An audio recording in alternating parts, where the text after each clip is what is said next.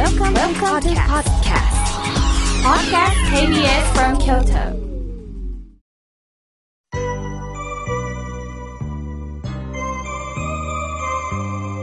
さあ、ここからはたくさんのメッセージをいただきましたので、順に紹介させていただきます。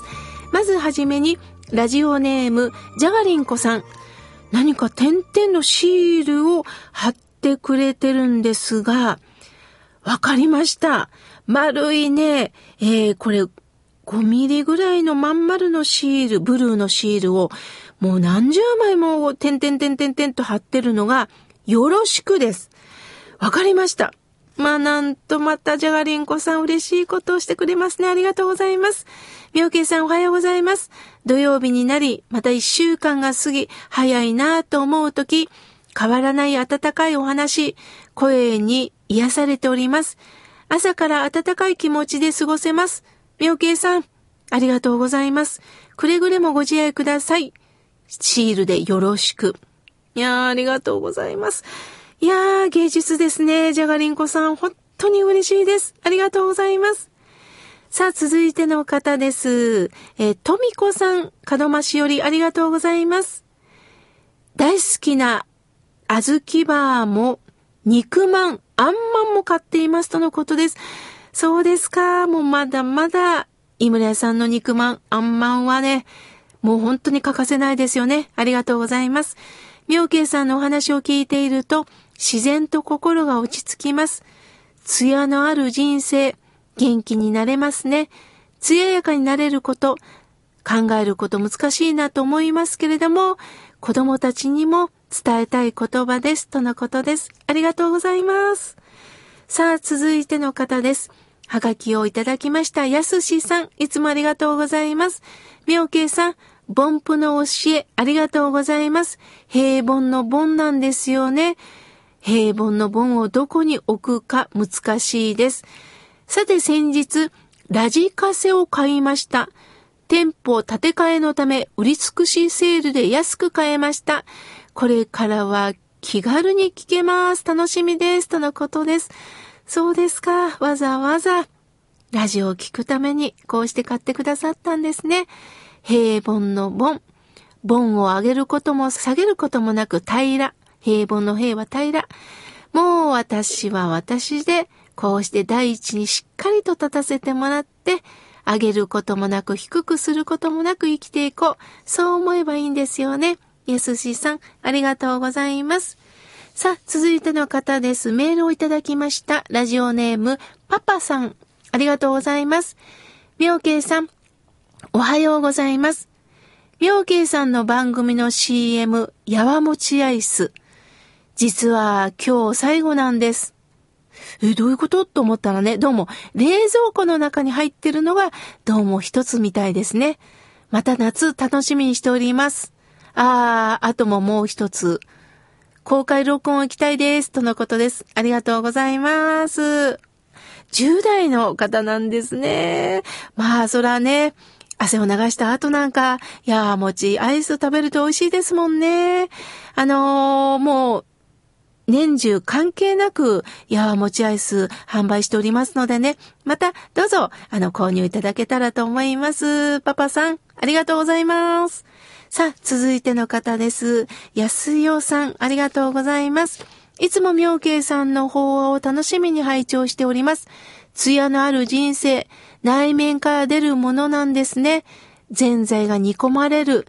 その煮込まれる、その内面から熟していくためには、古釘を入れると艶が良くなる。つまり、異質なものを入れて良くなるということ。ラジオで感動しました。ありがとうございます。とのことです。はい、私もね、料理研究家の方に教えてもらったんですが、やはり、あれだけの黒豆ツヤツヤするのも、やはり異質な、やはり釘、つまり錆びた釘を入れるということなんですってね。これはもう人間関係と一緒です。楽しい人だけ、気の合う人だけでは人間残念ながら育たないんですね。やはり自分とは全く反対のものを持ってる人と出会うことによって人間は生き生きとしていくんだなということを感じました。ありがとうございます。さあ続いての方です。ラジオネームまききさん、ありがとうございます。みょうけいさん、いつも素敵なお話ありがとうございます。最近私にはちょっと嫌なことがありました。みょうけいさんの毎日更新されるネットの日替わり法話を見て、また、この土曜日のラジオを楽しみにやっておりますとのことです。そうですか？嫌なことがありましたか？嫌なことは嫌ですよね。もう考えただけでどっと落ち込みますよね。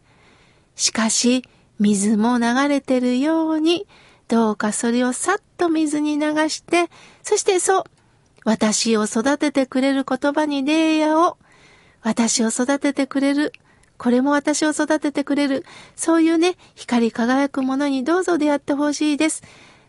そう思って私も毎日ネット上の日替わり法話を更新しておりますし、この土曜日のラジオ、私自身の生きがいにもなっております。これからもよろしくお願いいたします。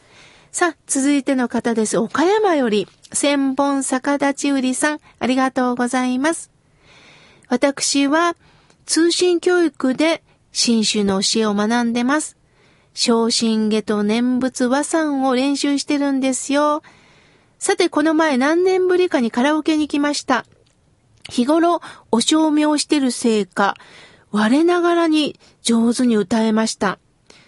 インディーズデビューでもしちゃおうかしら、とのことです。ちなみにバンド名は、ナムアミダンディズム。そうですか。なかなかおしゃれですね。いつかデビューしてください。まあ、あの、千本坂田中里さんともにね、新州を学び合う法友としてこれからもよろしくお願いします。さあ、続いての方です。えー、40代の女性、ゆかのすけさん、ありがとうございます。おはようございます、みおけいさん。やっと、やっと、井村屋さんのホットケーキマンを見つけました。美味しいです。嬉しいです。幸せです。とのことです。そうですか。私はね、これはまだいただいたことないんですね。ゆかのすけさんありがとうございます。私もぜひ探してみますね。こうしたね、どんな商品を食べられたかっていうのも教えていただきたいと思います。ありがとうございます。さあ、続いての方です。えー、なおみさん、みょうけいさん、初めてメールをさせていただきます。本屋さんで、みょうけいさんの NHK テキスト縁を生きるが目に留まりました。その後、ラジオ、妙慶さんの日替わり法は、妙慶さんの著書で勉強させていただいております。とてもわかりやすく、優しく語りかけてくださるので、心に染みています。いつか妙慶さんにお目にかかりたいですとのことです。ああ、ナオミさん本当に嬉しいです。本当に会えることを楽しみにしております。そうですか。本から私に出会っていただいた、これもご縁ですよね。そこからこの心が笑顔になるラジオをしていただいたんですよね。本当に縁がつながります。いつか会えることを楽しみにしております。さあ、続いての方です。メールをいただきました。ミモザさん、ありがとうございます。みょうけいさん、おはようございます。ママ友がついにおばあちゃんになりました。我が子と同級生の子に赤ちゃんが生まれました。まあ、可愛くって友達の子供の赤ちゃんなのに本当に可愛くって嬉しくなりました。我が子ならもっとワクワクするでしょう。本当に可愛いとのことです。このね、ミモザさん、可愛いと思える心が大切なんですよね。私も電車の移動の中でもね、赤ちゃんがうやーって泣いてます。その時にこの声をどう思うかなんですよね。赤ちゃんの仕事は泣くということです。またエネルギーがすごいですよね。私もね、ついね、親になった気持ちでね、わあ、かわいいな、かわいいな、育ててほし、育ってほしいな、と思いながら見ております。もう、どこの子供も、もう親として周りが育てていくんですよね。そのために笑顔を伝えるということなんだなと思っております。さあ、続いての方です。えー、カリアさん、ありがとうございます。妙慶さん、いつもありがとうございます。日替わり法音も毎日拝読しております。妙慶さんに会いたくって、こうしてメールをしましたとのことです。ありがとうございます。お待ちしておりますよ。いつかいつか公開録音もね、来てください。さあ、続いての方です。妙慶さん、心が笑顔になるラジオ楽しみにしております。素晴らしい法話を聞かせていただきまして本当に嬉しいです。昨年 NHK のラジオから本を読ませていただきました。妙慶さんの教えにもっと早く触れることができたら、私の人生は少しは変わってたんだろうなと思いますが、これから私のね、指針にさせていただきます。過去、心が笑顔になるラジオを聞かせていただいております。書かれた本を読むのとはまた違って本当に楽しいです。いつかお会いできますようにとのことです。ああ、嬉しいですね。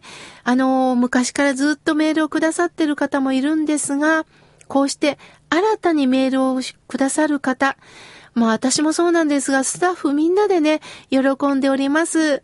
あのー、今日はまだ読めませんが、あの、他にもたくさんの方のね、あのー、メール、手紙をいただいております。一人一人味わいながら、あの、喜んで拝読したいと思います。ありがとうございます。さあ、続いての方です。えー、恵子さん、三重県の津市よりいただきました。妙慶様、寒い日が続いておりますが、体調を壊されてしていませんか？私は仕事が忙しい上、人間関係の悩みがあって落ち込んでいます。妙慶さんの言葉に出会いたいですとのことです。そうですか、恵子さん。仕事が忙しいとなかなか心に余裕が持てませんよね。そういう時こそ1分でもいい、5分でもいい。ほっとできる時間を作ってください。全然違う環境のところに行く。違うことを考える。これだけでも切り替えができますのでね、ぜひ、恵子さんやってみてください。ありがとうございます。まだまだたくさんのメッセージをいただきましたが、次回紹介させていただきます。